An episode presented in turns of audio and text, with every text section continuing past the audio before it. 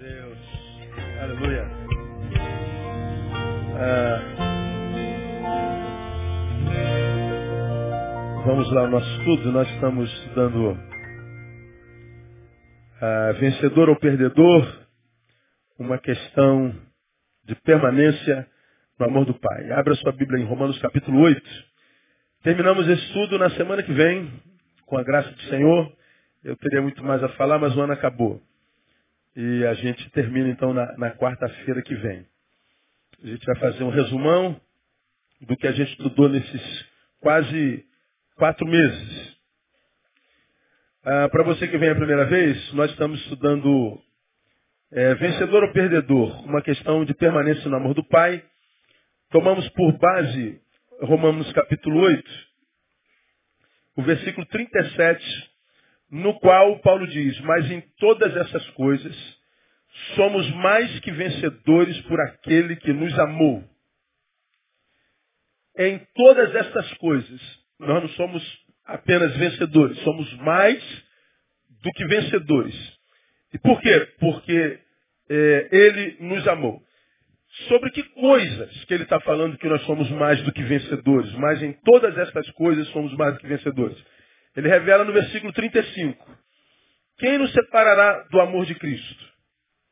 Aí ele diz, contra o que nós lutamos no dia a dia, ele fala do cotidiano, que no dia a dia tem poder de nos afastar do amor de Cristo. E tem afastado mesmo. E ele diz que coisas são essas? Tribulação, angústia, perseguição, fome, nudez, perigo, espada. Como está escrito, por amor de ti, somos entregue à morte o dia todo, todo. Fomos considerados como ovelhas para o matadouro. Aí ele diz, mas em todas essas coisas somos mais do que vencedores por aquele que nos amou. Então, quem nos separará do amor de Cristo? Então, vencedor ou perdedor, só para lembrar, não é quem sonhou um sonho e chegou lá. Não. Você que está vindo a primeira vez, você que já está aqui desde sempre, está ouvindo isso toda quarta-feira no início da minha palavra. Tomamos exemplo de um garoto da favela que, é, irmãos presos e mortos pelo tráfico, pai também, filho de faxineira, de, de, de diarista, pobrezinho. Ninguém se formou, ninguém é, é, conseguiu se estabelecer na sociedade, mas ele tinha um sonho. Eu quero ser oficial de alguma força da, da, da, da Armada. E ele estudou, ele trabalhou, ele se esforçou com toda a sua pobreza, estudando no lugar público, estudando na escola pública. E ele lutou, lutou, lutou, passou no vestibular para oficial da PM e, pum, se formou. Saiu oficial da PM. Segundo tenente. Aí a pergunta que a gente faz, esse menino é um campeão? Todo mundo respondeu. Claro que ele é um campeão. Saiu do nada, virou oficial da PM. Campeão. Porque na nossa cabeça, se o sujeito chegou lá, ele é campeão. Mas esse menino agora é tenente, ele na blitz acharca o motorista. Ele agora sobe o morro e ele rouba do traficante. Ele usa a farda para enriquecer ilicitamente. Ele usa a farda para vender armamento. Ele usa a farda para desonrar o Estado e, e, a instituição que ele representa. Pergunta, esse, esse oficial é vencedor? Não, pastor, esse cara é um derrotado. Ora, mas ele está no mesmo lugar, no oficialato. Quando ele chegou naquele lugar, nós falamos, ele é campeão. Ele permanece no mesmo lugar e nós estamos dizendo, ele é um derrotado. Ué, mas ele está no mesmo lugar. Pois é, porque campeão ou, ou, ou, perdedor não tem a ver com o lugar onde eu cheguei.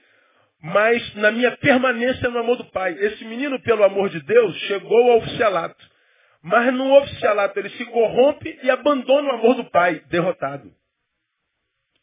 Então quando a gente fala de batalha espiritual, as forças contra as quais a gente luta, é, a gente luta porque essas forças querem nos tirar do amor de Deus, da presença de Deus. Então eu posso ser presidente da república, derrotado. Posso ser gari, mais do que vencedor. Eu posso ser presidente da empresa, derrotado. Eu posso ser o ascensorista da mesma empresa, campeão. Eu posso ser um pastor de uma igreja gigante, derrotado.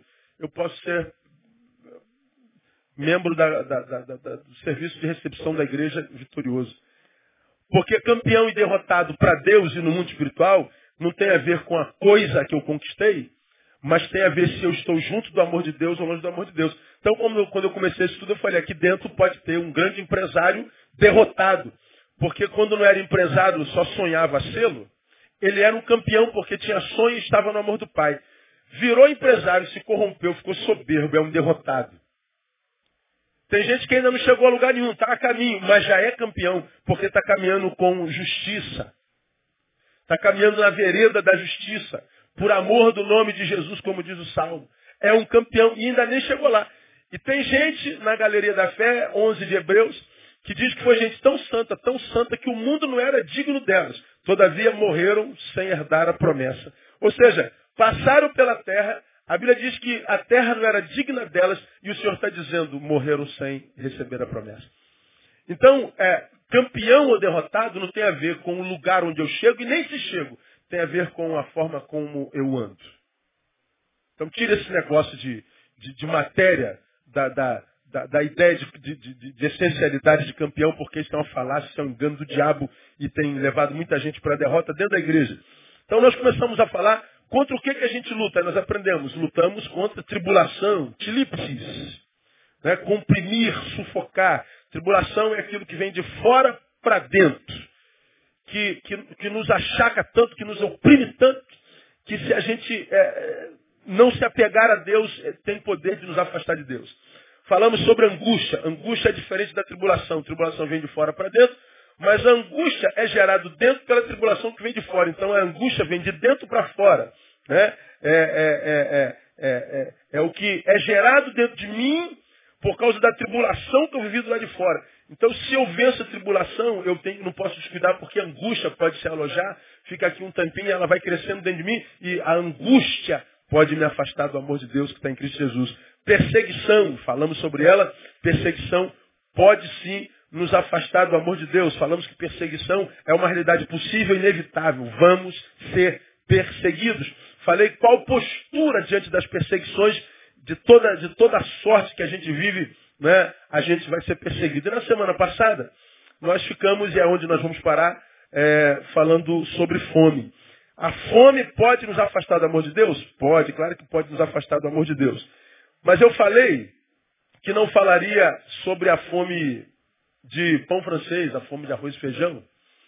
Eu falei que ia mostrar aos irmãos outras fomes que a Bíblia e Jesus reconhecem em nós, que se não supridas, nós podemos abandonar o amor de Deus e nem sabemos por que abandonamos, porque eram fomes que desqualificaram nossa vida, ou seja, é, nos fez viver uma vida que não valeu a pena, que gerou angústia, que gerou dor, carência, aquela sensação de que está faltando alguma coisa, a gente não sabe o que é, que a gente tem uma fome, mas não sabe nem de quê, porque a gente acredita que fome é só de pão, fome é só de arroz, fome é só de, de, de, de feijão. Não, nós temos outras fomes que nós estamos tirando de Marcos capítulo 6.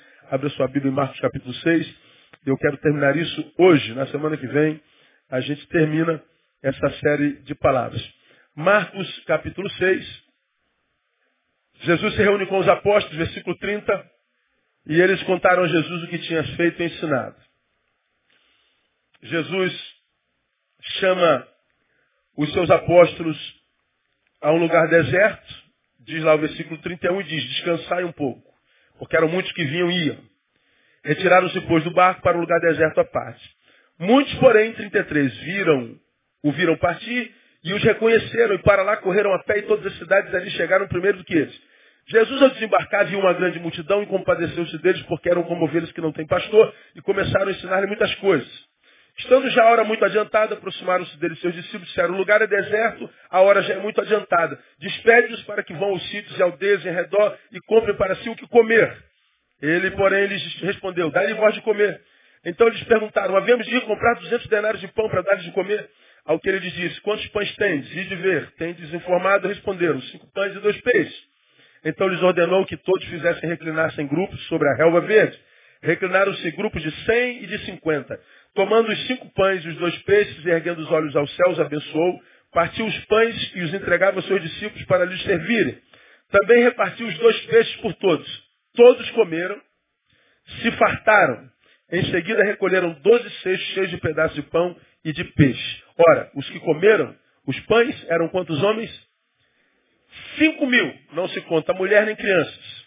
Historiadores concordam que havia ali pelo menos 14 mil pessoas.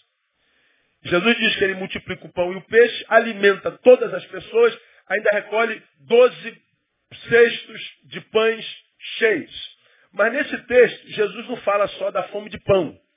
Nós mostramos que Jesus fala que o homem tem outras fomes, outras necessidades. Quais? Necessidade emocional, versículo 30 a 31. Reuniram-se os apóstolos com Jesus e contaram tudo que tinham feito e ensinado. 30 ele diz, ao que ele diz, vinde vós à parte, para um lugar deserto, descansarem um pouco. Por quê? Porque eram muitos que vinham e iam e não tinham tempo nem para comer. Jesus está falando, vocês têm necessidade emocional. O ser humano precisa de descanso. Olhar um pouco para si mesmo, necessitando de alguém que se preocupe com o seu bem-estar. Eles estavam é, saindo do, do Sermão do Monte, eles estavam seguidos por uma multidão tremenda, eles estavam ajudando Jesus na pregação, eles tinham subido o monte, eles tinham descido o monte, agora atravessaram o mar da Galileia, e multidão, multidão, multidão, Jesus olha para os seus discípulos e fala assim, chega, deixa essa multidão aí, cheguem aqui à parte comigo. Vocês precisam de individuação, vocês precisam de cuidado subjetivo, vocês precisam se destacar do todo e cuidar das suas emoções, porque senão vocês adoecem. Vocês têm fome emocional, falamos isso na semana passada. Falamos de uma segunda necessidade que está no versículo 34, necessidade de afirmação. E Jesus, ao desembarcar, viu uma grande multidão e compadeceu-se delas. Jesus olhou a multidão não como grupo, mas individualmente. Olha só. Ao desembarcar, viu uma grande o quê? Multidão. E compadeceu-se o quê? Deles. O quê? Da multidão? Não, dos indivíduos que compunham a multidão. Ele vê uma multidão, e se fosse usar o português certo, e compadeceu-se dela. Dela quem? Da multidão. Mas o texto não diz isso. Ele vê uma multidão e não se compadece dela, do todo. Diz o texto lá. Ele viu uma multidão e compadeceu-se deles. Deles quem? Dos indivíduos que compõem a multidão. Então Jesus está dizendo, você tem necessidade de afirmação. Você não pode sumir enquanto ser subjetivo na massa. Você precisa de afirmação. Ele, ele sabe das necessidades individuais de cada um de nós. Hoje eu quero mostrar a segunda parte do versículo 34. Por que, que ele compadeceu-se deles? Porque eram ovelhas que não têm pastor e começou a ensinar-lhes muitas coisas. Necessidade existencial. O ser humano precisa de direção para sua vida. Precisando de alguém que dê sentido à sua existência. Jesus olha para a multidão e fala assim, ó, como ovelhas que não têm pastor. De que ovelha de que pastor ele está falando? Quando Jesus usa a figura do pastor, ele usa a figura daquele camaradinha que vive no campo, que carrega um cajado, que tem uma curva em cima, que cuida daquele bichinho quadrúpede que dá lã. Ele não está pensando em gente como é pastor e ovelha. Isso aqui é figurativo, ele está falando literalmente. O pastor com o cajado na mão, está aqui o cajado do pastor. Ele vem com o seu cajado. E como é que lida com ovelha? O pastor da ovelha, ele caminha na frente da ovelha e o rebanho vem atrás dele. Ele tem uma relação tão afetiva com seus animais que alguns usam um apito específico para eles. É, você já viu em filme alguns pastores usando flauta. Alguns pastores não usam nada, é só na relação mesmo de afetividade. O pastor, quando chega no rebanho, dá o seu apito, ele então conduz as ovelhas todas para o aprisco ou para o pasto. As ovelhas conhecem a sua voz e o seguem. Preguei sobre isso no passado. Ele não faz nada. Ele, ele aponta o caminho e as ovelhas vêm atrás dele seguindo seus passos. Uma atrás da outra. Às vezes nem vem em bando, às vezes vem uma atrás da outra. Porque conhece a voz do pastor, ele vem e a ovelha vem atrás. Quando Jesus diz assim, essa multidão é digna de pena, porque ela não tem referencial nenhum para seguir. É um bando de gente perdida, sem direção para a vida. Gente que às vezes ainda está aos 30, aos 40 anos perguntando para que, que eu nasci? Qual é a minha função no planeta? Que, que eu sou? Qual é o meu dom? Para que, que eu eu vim a essa casinha azul chamada terra. Jesus olhou para aquela multidão e disse, uma geração perdida, uma multidão perdida, uma, uma multidão que se acossa para ter aquela sensação ainda que enganosa de pertença. Eu pertenço, eu faço parte de. Mas Jesus que conhece a individualidade, não a massa, diz assim, é, é uma comunhão mentirosa. Cego guiando cego.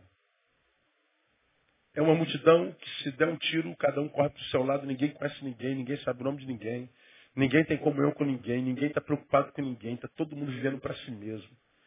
O outro é só uma coisa que está do lado, mas alguém com quem não se tem afeto nenhum, ligação de espécie nenhuma, um bando de estranhos, cada um vivendo para si. Jesus está dizendo, quem é perdido no meio da massa, na vida, sem sentido, sem saber para que nasceu, sem saber qual é a sua missão no caminho, sem saber por que está consumindo oxigênio da terra, Jesus está dizendo essa pessoa é, é passiva de, de, pena mesmo. Pergunto, tem gente assim hoje no planeta, assim ou não? Eu me encontro com gente com 60 anos no gabinete que não sabe para que nasceu.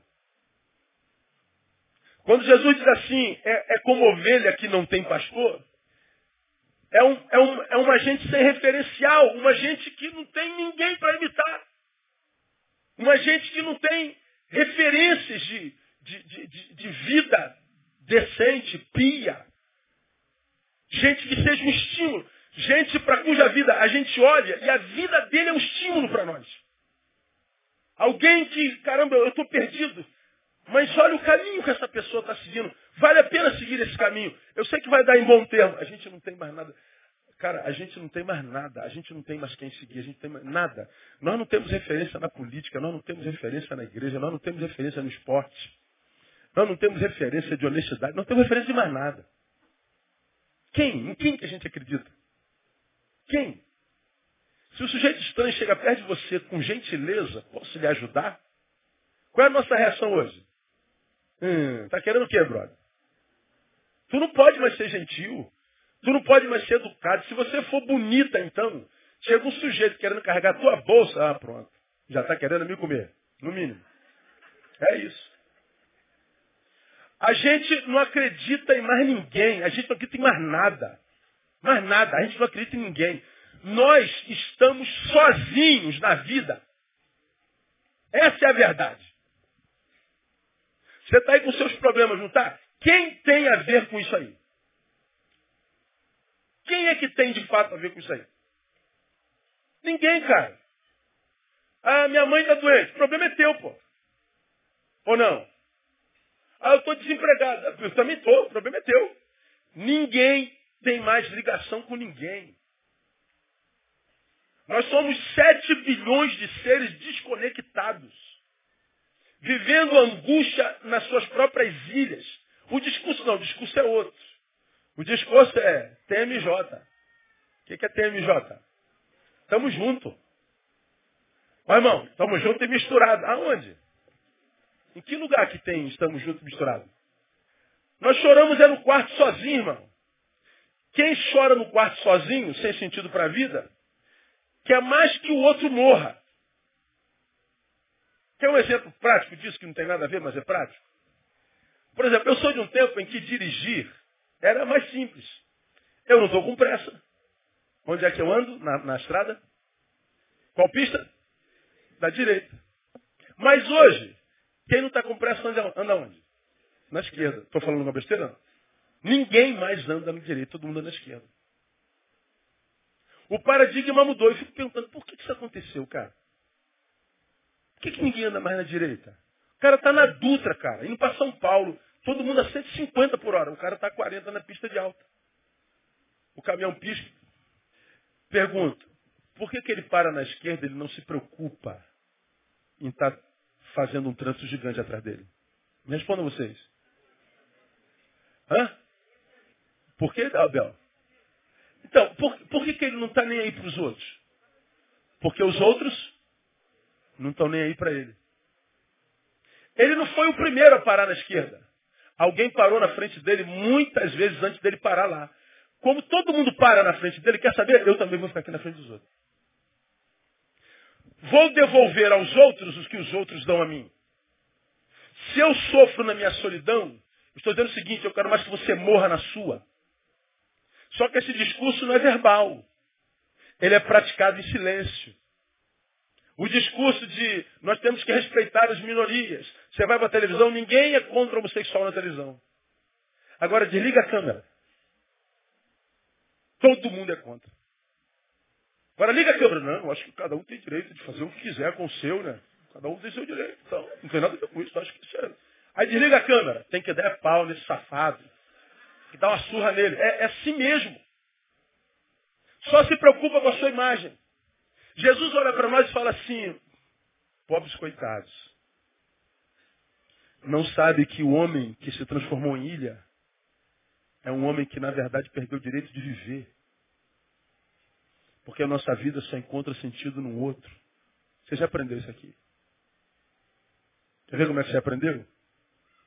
Você é, é, é vascaíno. Aleluia. Quanto tempo você não ganha do Flamengo? Misericórdia. Mas vamos imaginar que agora o Eurico voltou. Vamos imaginar que o Vasco volte também. É um sonho nosso, né? né? E vamos imaginar que no primeiro confronto com o Flamengo, tu dá de 5 a 0 no Flamengo. Bom, escuta. Sonhar pode, não pode ainda? Não pode. Então, vamos imaginar que tu deu de 5 no Flamengo. Tu ganhou o quê? Hã? Nada. Se o Vasco tivesse perdido de 5, tu tinha perdido o quê? Nada. Mas o Vasco ganhou de 5. O que, que tu ganhou? Nada. Então, o, o que, que vale de ter o nosso time ganhando de 5 a 0 do adversário? É porque no dia seguinte, a gente sai igual maluco atrás do melhor amigo flamenguista. Cadê? Some todo mundo, ninguém vai trabalhar. Não tem ninguém no Facebook, não tem nada. Teu time ganha, tu fica igual o maluco atrás do teu amigo flamenguista. Ou seja, a vitória do teu time só tem valor por causa do amigo que você tem para zoar. Se você tem uma vitória, não tem um amigo para compartilhar, tua vitória não vale nada. Até a vitória que eu tenho só encontra sentido no outro. Porque se eu, meu time é campeão e não tem ninguém para zoar, treinei de manhã, de tarde, de noite para aquela corrida, tirei primeiro lugar, ganhei o troféu. Não tenho um parente para mostrar. Eu não tenho pai, não tenho mãe, não tenho amigo. Poxa, é o troféu que eu ganhei, tirei primeiro lugar. Vai compartilhar com quem tua vitória? Não tem ninguém para compartilhar, o troféu não serve para nada. O que que essa, esse individualismo faz com cada indivíduo que não consegue individuação, ou seja, é, transcendência na, na multidão? A vida dele perde sentido. Porque todo mundo anda na minha esquerda, eu vou me transformar neles. Vou andar na esquerda. Ou seja, perdi o direito de reclamar. Deixei de ser vítima para ser o algoz. Então você perdeu a tua individuação e se somou ao todo. E o que é o todo? Nada. Nada.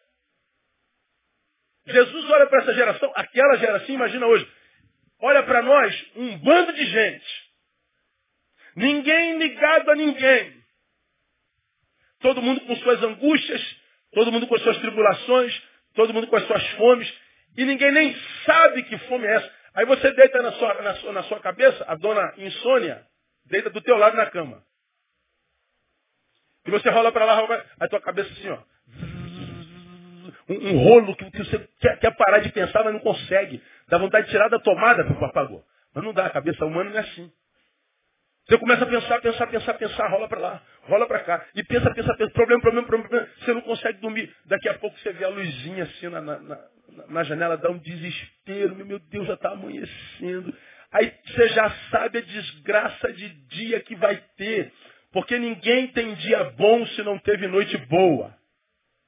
Ninguém.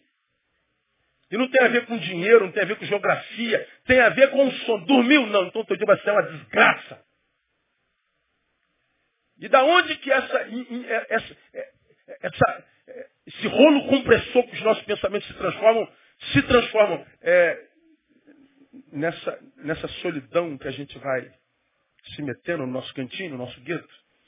Nós temos tanta coisa dentro de nós que precisam ser faladas, que precisam ser expressadas, exteriorizadas. Tantos sentimentos que precisam ser transformados em palavra para saírem de nós, que precisam ser vividos, que precisam ser vomitados. A palavra é vomitada, vomitar. Você comeu aquele pastel ali na esquina antes de vir para a igreja porque não deu tempo de almoçar. O estômago embrulhou. Cada uma azia. Você está aqui, meu Deus, vontade de vomitar. Pô, você passou mal, não deu tempo, vomitou. E nas costas desse irmão que está na tua frente. Sangue de Deus tem poder. Então, o vômito constrange? Sim ou não? É feio? Fede? É tudo de ruim? Mas depois que vomita, melhora ou piora? Melhora. Feio, constrangedor, fedido, tudo ruim, mas quando põe para fora melhora. Então você pode ter um monte de coisa ruim dentro aí na tua cabeça, no teu coração, sentimentos ilhados, e tá, meu Deus, você está fazendo mal. Pois é, se você consegue botar para fora, você melhora. Alguém disse que doença são palavras não ditas. Ele está coberto de razão. Agora dá para conversar com um poste? Não dá. Porque falar não é só verbalizar, é ter a certeza de que essa palavra encontrou um par de ouvidos misericordiosos. Ela foi aquecida por alguém. Na maioria dos aconselhamentos que se fazem, nos profissionais de aconselhamento, alguns aconselhando sentam na nossa frente, eles falam, falam, falam, falam. E quando começa a falar, não para de falar, o tempo acaba, a gente não dá uma palavra. A pessoa levanta e fala assim, pastor, muito obrigado. O senhor me ajudou muito. Mas eu não falei nada. É. Ele só precisava vomitar. É vômito psicológico. É vômito existencial. Quando Jesus olha para a multidão e diz assim, vocês têm necessidade existencial, você precisa de direção. E como eu preguei domingo passado, quando a luz de Jesus ilumina nosso caminho, o único caminho que a luz de Jesus ilumina é o caminho que me leva em direção ao próximo. Se alguém deseja a luz de Deus para o caminho, e se seu caminho não te leva a ninguém, não conte com a luz de Deus na vida. A luz de Deus não, existe para iluminar a minha vida, existe para iluminar meus passos. Lâmpada para os meus pés é o quê? A tua palavra. E luz para o quê? Caminho. Então, a luz de Deus só é luz para iluminar o pé e para iluminar o pé que está no caminho. Caminho em direção ao quem? Ao próximo. Porque a obra do Espírito Santo produz é comunhão. Comunhão é uns aos outros. O que que o mundo contemporâneo faz? Nos afasta um do outro. O que que a tecnologia nos faz? Nos afasta do outro. Aí a gente fala assim, não, pastor, a tecnologia aproxima a gente que a gente não vê há muito tempo. É, aproxima quem está longe e afasta quem está perto. Você não consegue mais sentar à mesa para almoçar com alguém sem que o celular esteja ligado e você não esteja aqui. Ó. Ninguém mais é para o outro totalmente. Todo mundo é para o outro dividido. Eu estou almoçando com, com a minha namorada, mas ela está dividida com alguém. Ou eu estou dividido com alguém. Então minha namorada tem só metade de mim. Eu estou almoçando com meu amigo que eu não vejo há 10 anos. Mas eu estou almoçando com ele, fiquei 10 anos sem vê-lo. Eu estou almoçando com ele mais alguém que está aqui do meu lado, com quem eu estou tecendo. Então o meu amigo tem a metade de mim. Como eu posso ter plenitude se minhas relações são todas pelas metades? Nunca. Essa geração está perdida, irmão. Se você, como indivíduo, não der sentido à própria vida e se tornar mais um no meio dessa massa, você é alguém digno de pena. Portanto, a graça de Jesus nos capacita para remar contra a maré. Então, quando eu remo contra a maré com a ajuda de Deus, cara, eu posso ver a geração caminhando para o inferno só, para o buraco. Meu Deus, não todo mundo se perde. Não, todo mundo é muita gente, irmão. Todo mundo pode se perder, mas debaixo da luz de Deus, você está capacitado para remar contra essa maré de destruição e viver uma vida que vale a pena em Jesus, no nome de Jesus. Aplauda ele forte, ele é tremendo. Aleluia.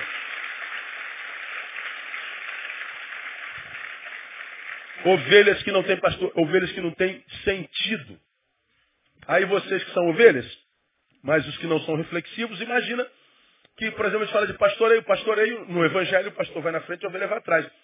Aí o pastoreio brasileiro não é pastoreio de pastor, é pastoreio de peão de boiadeiro. Porque o peão de boiadeiro trabalha com o quê? Com ovelha, não? Com boi. O peão de boiadeiro trabalha igual o pastor, não? O, o pastor de ovelhas vai aonde? Na frente. E o peão de boiadeiro? Vai aonde? Atrás, montado a cavalo. É boi, morena. Olha, boi. Aí toca o berrante que a igreja chama de chofar. Né? E aí vai a manada na frente, a malhada na frente. Eu não sei como é que fala o coletivo de, de boi, como é que é? Boiada. E vai a boiada na frente. E o, e o peão de boiadeiro vai atrás. Daqui a pouco tem um boi que estoura. Aí vai o peão. Aí laça o boi, onde é que você vai? Boi, volta boi. Aí o cara acha que o pastor é isso. Pastor tem que ir atrás de todo boi que não quer estar com a gente. O boi magoou, vai o pastor atrás dele. O boi se entristeceu porque não pôde cantar domingo à noite, ele só canta quarta-feira. O boi está triste porque o pastor não beijou ele hoje. Aí o pastor vai atrás de todo boi, aí o boi fala assim, meu pastor é uma benção. Aí não sabe que você não está sendo pastoreado, o seu pastor está alimentando a tua mediocridade. Está mantendo vivo o menino dentro de você que não se transforma em homem nunca. Aí a gente vê uma geração de crentes velhos que tem um menino dentro que se magoa com qualquer coisa, não cresce nunca. Magoei. Não estão me honrando nessa igreja. Quem falou que você tem que ser honrado? Onde é que você pensa que está? Quem falou que, que, que, os homens têm que reconhecer teu trabalho? Quem falou que você está fazendo um favor à, à igreja, servindo ao Senhor? Você está trabalhando pelo que vão fazer por você ou você está trabalhando pelo que Jesus já fez por você? Porque se você trabalha pelo que Jesus já fez, você pode morrer trabalhando para Ele que vai continuar devendo. Mas alguns de vocês param de trabalhar porque não reconheceram o seu trabalho na igreja. Aí você está pensando em outra recompensa além da salvação e do chamado. É, então você não nasceu de novo, irmão. Porque se você nasceu de novo, podem fazer o que quiser com você na igreja. Você sabe a quem está servindo. Você sabe por quem você quer ser reconhecido. Se o Judas está na igreja, quem tem que sair é o Judas, não sou eu, pô. Então se Judas não sai, vamos morrer junto, irmão. Vamos para o céu juntos, se é que tu vai entrar no céu. Porque se o lugar do salvo é na comunhão, eu vou ficar na comunhão. Mas a gente vê um monte de gente deixando de servir ao Senhor por causa dos Judas que tem na igreja. Como eu já falei, por causa dos Judas, deixou a igreja. Consequentemente, deixou Pedro, João, Tiago, Bartolomeu, Tomé. Por causa de um, deixou a gente boa beça. Aí está perdido no mundão. Aí tem que publicar no Facebook que está feliz o tempo inteiro. Mentindo para si mesmo. Hoje está no Facebook. Minha filha me mostra de uma menina que tirou uma foto ontem. Se sentindo feliz. Ela estava comendo em algum lugar. No restaurante da Barra. Hoje de manhã ela tentou suicídio. Da noite para o dia. Não, não foi da noite para o dia, porque na noite só foi uma foto. Não foi verdade. Engana-se a si mesmo. Perdeu o sentido na vida, porque a minha vida só encontra sentido no outro. E Jesus está dizendo, se, se a gente não tem referência e quando tem não valoriza, bom, a gente é digno de pena mesmo, porque a gente tem fome, necessidade de afirmar, de, de, de, de, suprimir, de suprir as necessidades existenciais. Mas tem uma outra necessidade, olha lá, 35 a 38, estando a hora muito adiantada, aproximaram-se dele, se o lugar é deserto, hora não. Despede para que vão sítios ao Deus ao redor e come para si o que comer. Aí Jesus dá-lhes voz de comer. Nós não temos o que dá para comer. Então, o que, tem? Cinco pães e dois peixinhos. Jesus multiplica o pão, peixe, dá para comer todo mundo. Ou seja, Jesus sabe que nós temos necessidades materiais. Jesus não negou a necessidade material do ser humano. Por mais feliz que seja o homem Jesus, aí ele precisa de ter um picanhazinho para comer de vez. Ele precisa de uma, de uma uma mortadelazinha no pão. Não dá para comer pão seco a vida inteira. Jesus sabe que o pão mata a fome, mata ou não mata? Mas se esse pão tiver uma mortadelazinha dentro, aí mata com gosto, irmão. E você acha que Jesus tem problema em botar mortadela no nosso pão? Não tem, irmão. É muito bom, é, no, verãozão chegando aí, janeiro, as crianças de férias, pô, vão todo mundo pro recreio, pra praia, pra, pra, pra praia. Pô, praia no verão, é bom, bom pedido, não é? Então vamos de. de onde vai para lá? Tem mais não? 7h54? Tem... Acabou? Como é que vai para a praia? Hein? Mas tem BRT aqui já? Ah, então pega o ônibus para Taquara. Ah, então. Então, vamos para a praia. É uma boa. Mesmo que seja de BRT. Agora, se você tem teu carrinho, é melhor ou é melhor? E você acha que Jesus tem problema de te dar um carrinho? Não tem. Tua casa é uma bênção, é um aluguel. Pô, mas quando você vai pagar o aluguel, é 1.200 Tem, é, moço, tem que receber mesmo? Pô, 1.200. É diferente você estar tá pagando 1.200 reais na mensalidade do, da tua casa. Não, mas só vai acabar de pagar em 20 anos. Não tem problema, vai acabar de pagar. Uma coisa é você morar em aluguel, outra coisa é morar na sua casa própria. Pô, é tua casinha, cara. Você acha que Deus tem dificuldade de dar uma casinha própria? Você acha que isso é bom? É muito para Deus. Você acha que é pecado pedir? Não, ele reconhece nossa necessidade material. O que Deus abomina, irmão, é colocar o material na frente de tudo. É achar que tudo que Deus tem para nós é material. É achar que, por exemplo, eu só vou ser feliz quando tiver uma casa própria. Quando eu digo assim, eu vou ser feliz só quando tiver uma casa própria, você está dizendo, é impossível ser feliz numa casa alugada. Você abre mão da tua felicidade. E se isso fosse verdade, não tinha ninguém de casa própria infeliz. Eu conheço um monte.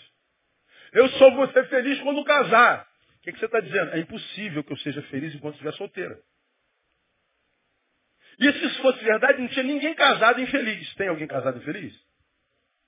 Eu só vou ser feliz quando eu emagrecer 20 quilos. Você está dizendo, é impossível ser feliz enquanto gorda. Se isso fosse verdade, não, não havia nenhum magrinho infeliz. Tem magro infeliz? Aí o que, que acontece contigo? Você está estabelecendo geografias da felicidade. E a geografia não tem nada a ver com felicidade, e a felicidade nada tem a ver com geografia. Aprendemos com Ed Renekiewicz, felicidade não é o lugar onde se chega, é o jeito como se vai. A felicidade está no caminho, no fato de aproveitar o dia de hoje, porque amanhã não existe. Então, se no caminho eu tenho necessidade de materiais, Jesus sabe que eu preciso delas, mas eu não posso, por causa da ausência delas, abrir mão do dia. É como aquela palavra que eu preguei de Eclesiástico no dia da prosperidade, no dia da prosperidade, ah, regozija-te. Mas no dia da adversidade, considera, porque Deus fez tanto um como o outro. Meu dia hoje está muito feliz. Quem fez esse dia? Deus. Meu dia hoje está uma desgraça. Quem fez esse dia? Deus. Na felicidade, ah, regozija-te. E na, e na, na adversidade, considera. O que Jesus está dizendo? Que não existem dias iguais. O que Jesus está dizendo? Que Deus está dizendo que a vida é dinâmica. O que Deus está dizendo? Que a vida se desenvolve na dialética. Um dia feliz, outro dia triste. Um dia é gordo, outro dia é magro. Outro dia é gordo, outro dia é magro. Sanfona. A gente entra e sai, sobe e desce. Preto, branco. Sim, não. Vou, não vou. A vida é dialética. Então ele está dizendo, quem acha que só vai ter dias felizes, certamente será paralisado no triste. Quem acha que só dia triste, quando o dia bom chegar, ele não vai acreditar, vai continuar paralisado. Então, quem é o abençoado? É aquele que sabe que a vida é dialética e se prepara para ambos. E quem é o que está preparado para ambos? É aquele que celebra o dia e não a qualidade dele. Não interessa a qualidade desse dia, eu estou vivo. Então, louvado seja o nome do Senhor. O que, que esse cara está dizendo? Eu não abro mão do dia por causa da qualidade dele. Agora, a maioria das pessoas que a gente conhece é dia de tristeza. Esse dia não presta a vida não vale nada, Deus é bom, eu sou desgraçada, eu sou miserável. Veja como eu sou é, é, uma vítima crônica desse sistema perverso. Né? Esses, esses burgueses brancos estão me oprimindo. Eu preto. Os brancos não estão nem aí para você, cara. Quer saber? Ninguém está nem aí para você. Se você é branco, se é preto, se você é gordo, se é magro. Quanto você viver em função do reconhecimento deles, você está abrindo mão de reconhecer-se a si mesmo e, de se dar o devido valor. Como aquela mulher que eu falei, você se lembra disso, a mulher que tentou suicídio porque o marido foi embora com outra família. Ela entra no meu gabinete e ela vai dizendo quanto a vida é má, quanto a vida é desgraçada, quanto a vida é ruim, quanto Deus é injusto, e por isso, pastor, eu tentei me matar. E ela já tinha passado na mão de todo mundo, portanto eu já sabia que ela não tinha escuta. Deprimida. E ela veio contar do suicídio. Eu falei, pô, que pena que a senhora não morreu, né? Devia ter morrido. Só devia ter morrido. Como? Porque ela já estava acostumada a ouvir pessoas com pena dela. Só que ela passou por mão de dez. que pena que a senhora não só devia ter morrido. Devia ter morrido. Por quê? Porque alguém que quer morrer por alguém que nem viver contigo quis, merece morrer. A senhora quer morrer por causa de um homem que não quis viver com a senhora? Morre pelo seu cachorrinho que está aqui, ó, fiel à senhora, todo dia. Morre pelo seu filho, pela sua mãe. Morre pela sua amiga que está do seu lado. Mas morrer por um miserável desse? Por causa desse miserável, a senhora tem que emagrecer, irmã. A senhora tem que ficar bonita, a senhora tem que ir para academia. A senhora tem que, tem que diminuir carboidrato e comer proteína. A senhora tem que ficar gostosa para ele falar, o que, que eu perdi, meu Deus do céu? Ela falou, pastor, sabe que o senhor tem? O senhor tem razão? Salvei a vida dela. Ela está bem. Está aí, ó. Está aqui, ó. Está aqui na igreja agora, no exato momento.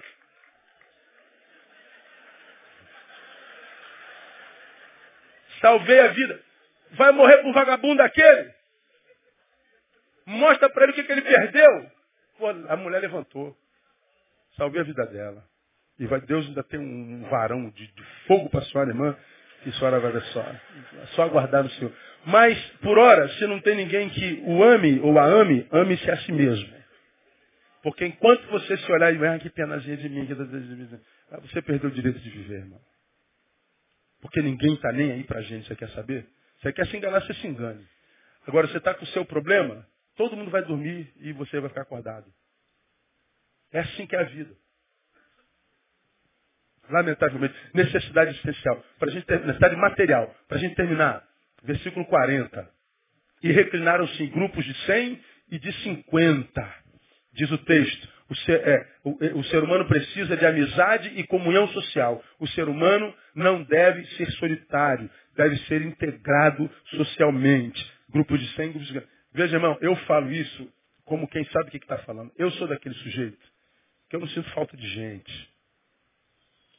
Eu sou daquele sujeito leonino, nascido em agosto, que é colérico, que, que não chora, que não se impressiona com sangue, que não se impressiona com dor, que não gosta de multidão, que não lida com fama, que não gosta de, de, de ascensão, de supremacia. Eu, eu sou daquele tipo de sujeito que eu gosto é da moita, que ninguém me veja, eu não, não quando eu estou de férias, vou para uma igreja, sento lá no cantinho. Ninguém fala assim, está conosco, o pastor Nail. Nada, eu quero não aparecer. Eu quero... O único lugar que eu apareço é quando eu estou pregando. Tirou o Neil do púlpito, Neil some. Me dá café e livro, bota comida dentro de um quarto, eu passo um ano dentro do quarto. Bota livro, café e comida. É minha mulher também, lógico. Eu vivo sem gente. Sabe aquele papo? Você precisa conhecer gente nova? Eu não tenho vontade de conhecer gente nova. Já me senti culpado a beça. Você não pode ser assim, né? Você tem que ser igual a Andréia. Como é que a Andréia é? Sorridente. Perua gospel. Tem que ser entrão. Tá. Falei, é verdade, eu tenho que ser assim, popular. Não dá.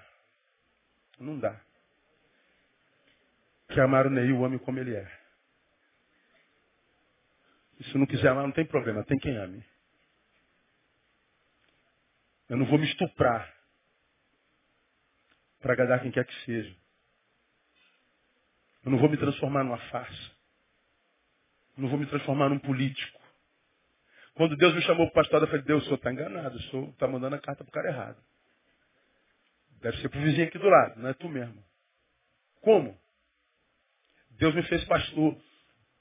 Para lidar com gente é só pela graça de Deus. Deus me tem dado tanta graça para lidar com gente. Tem tanta gente boa, tanta gente fiel, tanta gente que me guarda, que me ama, que me cobre com oração, que, que, que, que discerniram o ser para além do pastor. E, e, e, é tão gostoso fazer o que eu faço sem me estuprar para isso. Então é possível que Deus pegue uma área fraca nossa nos capacite para na fraqueza tirar força. Hebreus capítulo 11. Da fraqueza tiraram força. Tantos de nós não sabe a que veio. Aí quase sempre vai buscar respostas naquelas áreas que te dão prazer e conforto. De repente, o que Deus tem para você está naquelas áreas que não te dão prazer e não te dão conforto algum. Você está entendendo o que eu estou falando? Muda teu foco. Mas, pastor, eu não tenho jeito para isso aqui. Deus dá o jeito dele. Ele só precisa que você esteja disponível. Estou todo arrepiado. Sei o que eu estou falando. Porque se fosse pela natureza e vontade do Neil, eu estaria em qualquer lugar do mundo, menos aqui em público. Tímido ao extremo. Lido pessimamente com fama, com glória, com reconhecimento. Não, não gosto. Mas não tem jeito. Eu tenho que conviver com isso. E convivo da melhor maneira possível. Ou seja, capacitação do Senhor. Agora, eu tenho meus planos para minha aposentadoria, aos 60 e alguma coisa. Irmão, aposentei, eu sumo do mapa. Vou criar galinha, pato.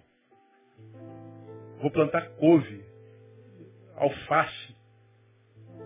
E, gente, só meus netos e os amigos que me visitarem e levarem picanha para comer comigo. Ah, graça de Deus. Aí você fala, ah, eu não concordo com o senhor. E quem está perguntando se concorda ou não, a vida é minha. O que você pode é não gostar. E o que, que eu tenho a ver com isso? Eu não tenho nada a ver com isso. Assim é você. Aí fulano não concorda com a tua vida. O que, que ele tem a ver com a tua vida? Ele não gosta, o problema é dele. Viva a tua vida, irmão. Quem é você no Senhor? Descubra quem você é nele. E pare de tentar ser alguma coisa só para agradar todo mundo. Jesus não conseguiu agradar todo mundo.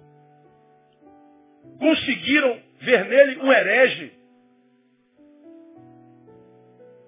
Conseguiram ver nele um, um rebelado, um renegado, um bandido, digno de morte. Como? O problema estava em Jesus ou nos olhos de quem via? Então por que, que você se torna refém dos olhos de quem te vê? Se você sabe que o problema pode estar exatamente nos olhos dele. E aí, porque se machucou com alguns, você abre mão de um monte de gente. Cara, eu, eu posso não ser da multidão, mas eu não abro mão do indivíduo, do sujeito, dos poucos, dos que se contam a dedo. Porque a minha vida só encontra sentido neles. Betânia é conhecida é, mundialmente. E o Neil também, mas se o Neil não tivesse Alisson, se o Neil não tivesse Paulo, eh, Josimar, se o Neil não tivesse Euler, não tivesse Isaías, Denilson, todos os pastores, líderes que tem aqui, Flávia, a Possati, Giovanni. Imagina se eu não tivesse essa gente do meu lado me dando suporte. Você está maluco, ninguém consegue sozinho. Jesus escolheu doze, dos doze, três. Dos três, um. Nem Deus, quando homem, quis ser homem sem amigo. E a gente muitas vezes, porque se relacionou equivocado, se machucou, acha que tem direito a não ter mais amigo nenhum. Cara, você está você tá se matando. Você está se matando. Necessidade de comunhão e, e, e, e, amizade. Por último, necessidade de planificação. O 42 diz assim, todos comeram e se fartaram. Você sabe o que quer dizer comeram e se fartaram? Quem consegue falar? Comeram o quê? E satisfeito. Ah, sim. Ah, vamos imaginar que estava muito gostoso. Comeram né, e estou satisfeito. Mas porque está gostoso, o que a gente faz? Come de novo, repete. Comeram e repetiram. Você já aprendeu aqui. O que, que engorda? O que engorda é o prazer da comida, não a comida em si. Por exemplo, você está com fome, morrendo de fome. Aí tu bota um pratão desse tamanho. Bom, um quarto daquele prato já matou tua fome. Dava para parar ali. Então com a boca e com o estômago você já comeu. E os outros três terços, você come com os olhos. Então, o que, o, que, o que engorda não é a comida necessária, é a comida do prazer. O que engorda é o prazer, o que engorda é o olho. O que engorda é o excesso. Se você comesse só o que precisa, ninguém, não tinha gordo no mundo. O problema é que o que a gente precisa já chegou no limite e a gente continua comendo. Por quê? Por prazer. Hedonismo. O que engorda é o hedonismo. É o prazer. Jesus está dizendo, ó, eles comeram e repetiram. Se fartaram. Você acha que Jesus tem problema quando a gente vai além do limite de vez em quando? tem não. Pelo amor de Deus, tu vê aquela picanha assim, mal passada. Hã? Picanha, qual é aquela picanha que o boi não, não cria músculo? É, é, é a Paraguai, a Argentina? Argentina. Aquela picanha argentina. A Argentina é plano. Então o músculo, o, o, o boi não, não, cria músculo, porque ele não sobe morro e desce morro como aqui. Porque o, quanto mais morro para o boi, mais forte ele fica, mais duro fica a carne dele. Agora, quando o pasto é plano, a carne do boi é macia. Dizem que a, a, a carne argentina é assim. Então tu, tu, pega aquela carne mal passada, tu passa assim, ó, aquela faca, aquela gordurazinha assim, ó. Meu Deus. Aí tu come um bife, ó, já, já alimentei. Aí fica três bifes. Senhor, tu sabes, né? Ele vai dizer, eu sei, filho. Vai lá, filho, divirta-se um pouquinho. Divirta-se. Você acha que ele tem problema com a nossa diversão? Janeiro, na nossa igreja é recesso. Só tem culto. Não tem departamento infantil, não tem guarda no estacionamento, não tem porteiro, não tem, não tem nada. Só tem culto. Fala assim, ó, vazem daqui, vão curtir suas famílias. Quem está de férias, pega sua mulher, seus filhos e vai, vai para a praia. Que isso, pastor? Vai fechar a igreja? Não fecha não. A igreja de Jesus, ele cuida dela. A nossa frequência em janeiro reduz a 60%. Só tem culto, não tem mais nada, não tem serviço nenhum. Por quê? O pessoal que faz a igreja funcionar trabalha o ano inteiro. Em janeiro estão de férias, vão para a praia. Mas domingo, pastor, domingo de manhã e de noite. Porque quem está na praia com a mulher e os filhos está prestando culto ao Senhor. Quem está brincando de bife milanesa com a filha na praia está prestando culto ao Senhor. Quem está no campinho jogando bola com mulher que está adorando ao Senhor. Aí os crentes piram, quem não é de Betânia fica maluco. Esse cara é louco.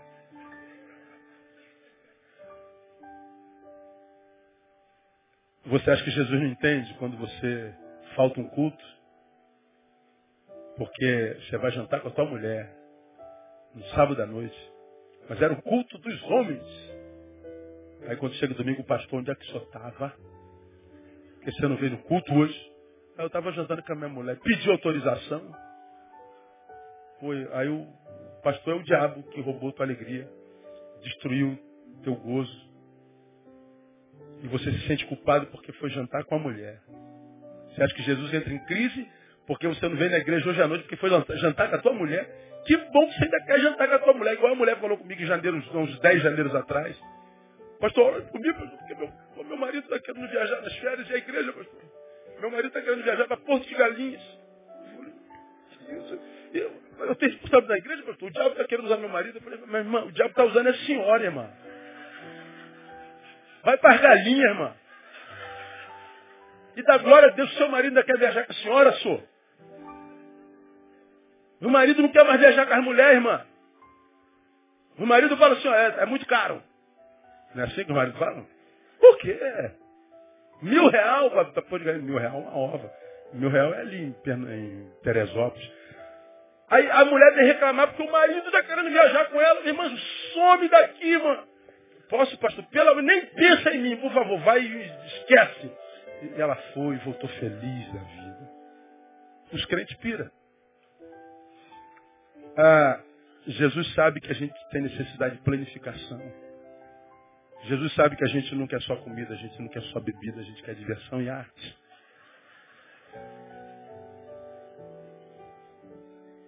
Jesus sabe que a gente precisa de sentar à mesa e trocar ideia, contar piada.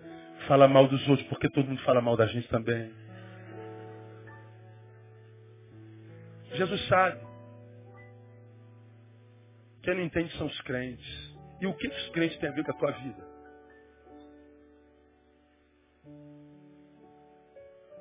Estou correndo, Praia dos Forros. Já contei isso aqui. Sunga, lógico. O cara levanta, pastor, é eu? É, sou eu. Posso falar com o senhor? Pode, vamos embora. Pastor, tirar férias? O senhor está de férias? Estou. Pastor, tirar férias? Ué, eu estou de férias. Já vou tirar férias não, hein, pastor?